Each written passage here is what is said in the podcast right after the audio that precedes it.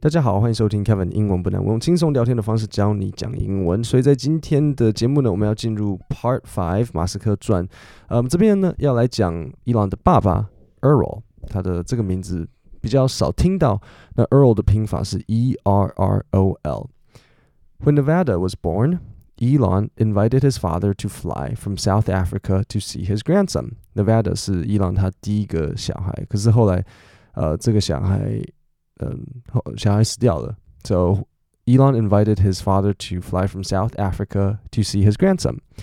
It offered Elon a chance, 13 years after he left South Africa, to reconcile with Errol, or at least to exorcise some demons. 好，所以这边蛮好笑的。他这边讲说，这个给伊朗一个机会，可以去跟他的爸爸见面，然后也可以就是把一些内心一些心魔去除掉。好，所以这边几个句子，第一个就是一个常见句，呃，这边 offered someone a chance to do something，给某人一个机会做某件事情，像是 the company offered her a chance to lead the new project，然后这边的单字 reconcile 就是与某人和解，所以就是给伊朗一个机会跟他爸爸和解。after years of fighting, he finally reconciled with his dad. Errol brought his new wife there. 所以他后来跟伊朗的马斯克的妈妈离婚了之后，又再娶了一个新的，又再再婚. Errol brought his new wife, their two young children, 然后后来又再生了两个小孩, children，然后后来又再生了两个小孩，their two young children and his wife's three children from her previous marriage. 好，所以这有点复杂。所以他太太呢？之前也结过婚，所以他太太之前结婚有三个小孩，所以这样总共五个小孩。After the first leg of their flight from Johannesburg, Errol was paged by a Delta Airlines representative. We have some bad news, he was told. Your son wants us to tell you that Nevada, your grandson, has died.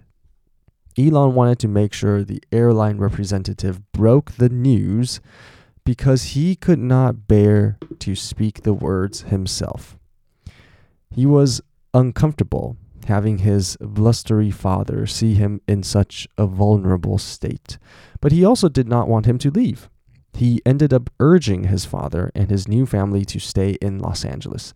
I don't want you to go back, he said. I will buy you a house here. 好，所以这边有点复杂，那我就先简单讲一下。所以，Earl 他就跟他的新太太，还有他的两个小孩，还有他太太前段婚姻，对你听到他说，呃，her previous marriage，他前段婚姻的小孩呢，一起带过来。那他们从因为从南非出发嘛，从约翰尼斯堡出发之后，嗯，抵达到一个段落，因为要再转机，很多可能约翰尼斯堡，比如说可能很有可能，比如说飞到，他可能不会直接飞到 L A 啊，他可能先飞到可能。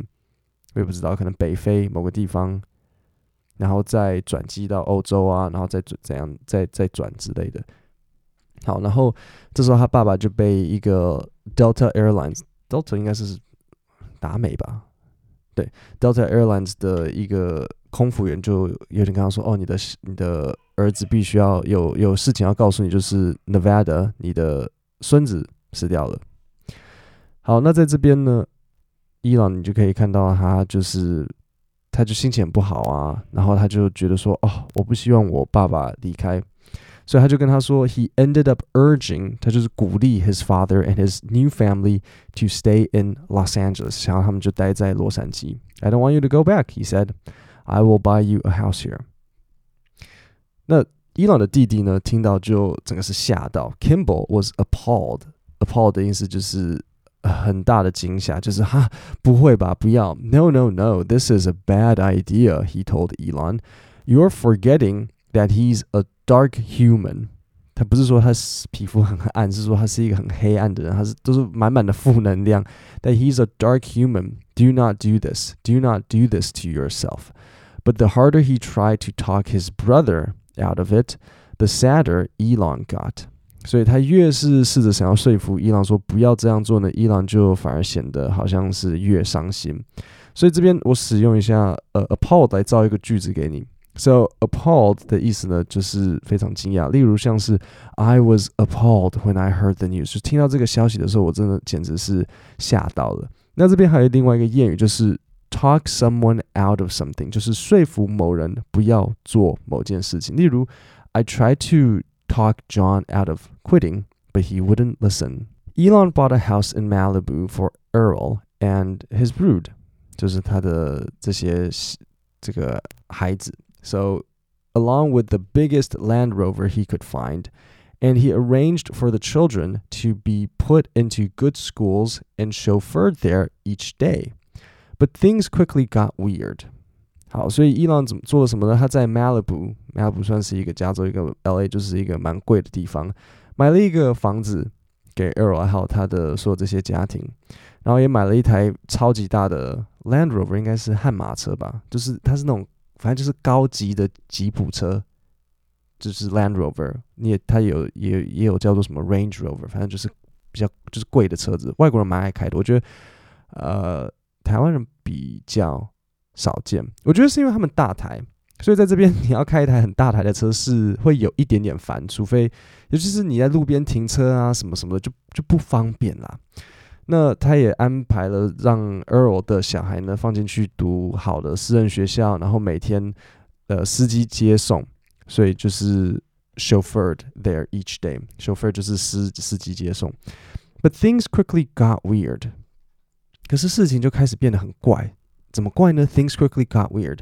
Elon was getting concerned that Errol, who was then 56, 他爸那时候五十六岁，was becoming uncomfortably attentive to one of his stepdaughters, Jana, who was then 15.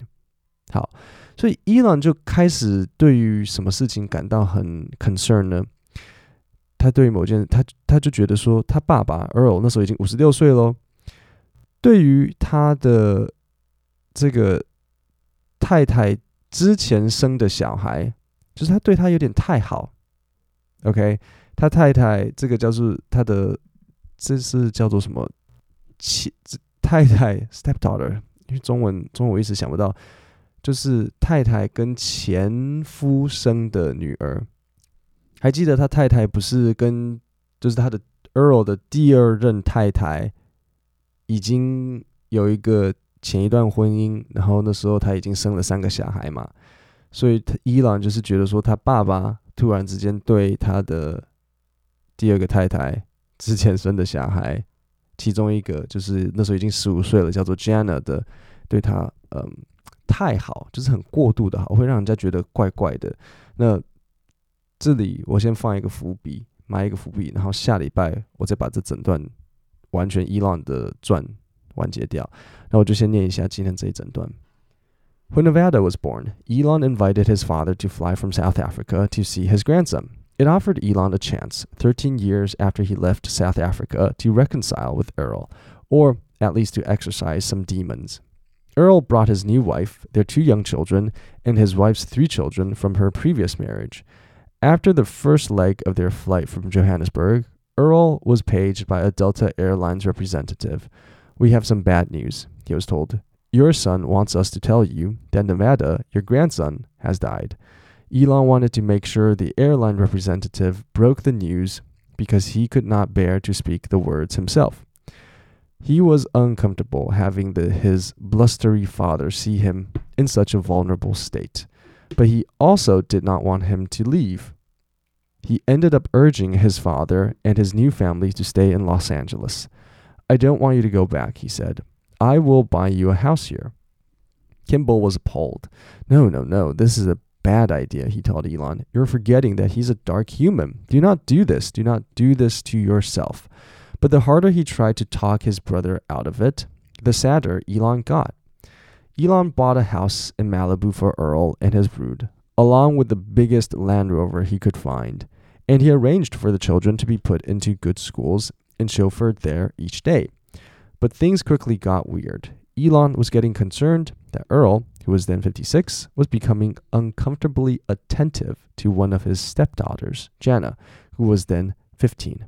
好，那今天的 podcast 就讲到这边。提醒一下，这些 podcast 除了用听的之外呢，如果你也想要看到字稿，然后想要从中去学习我讲到的单字跟句型的话，我有把它整理成一份讲义，可以让大家订阅，每个月一百二十九块，你可以点 podcast 下面的链接去参考看看。各位，那今天的 podcast 就讲到这边，我们下周见，谢谢大家。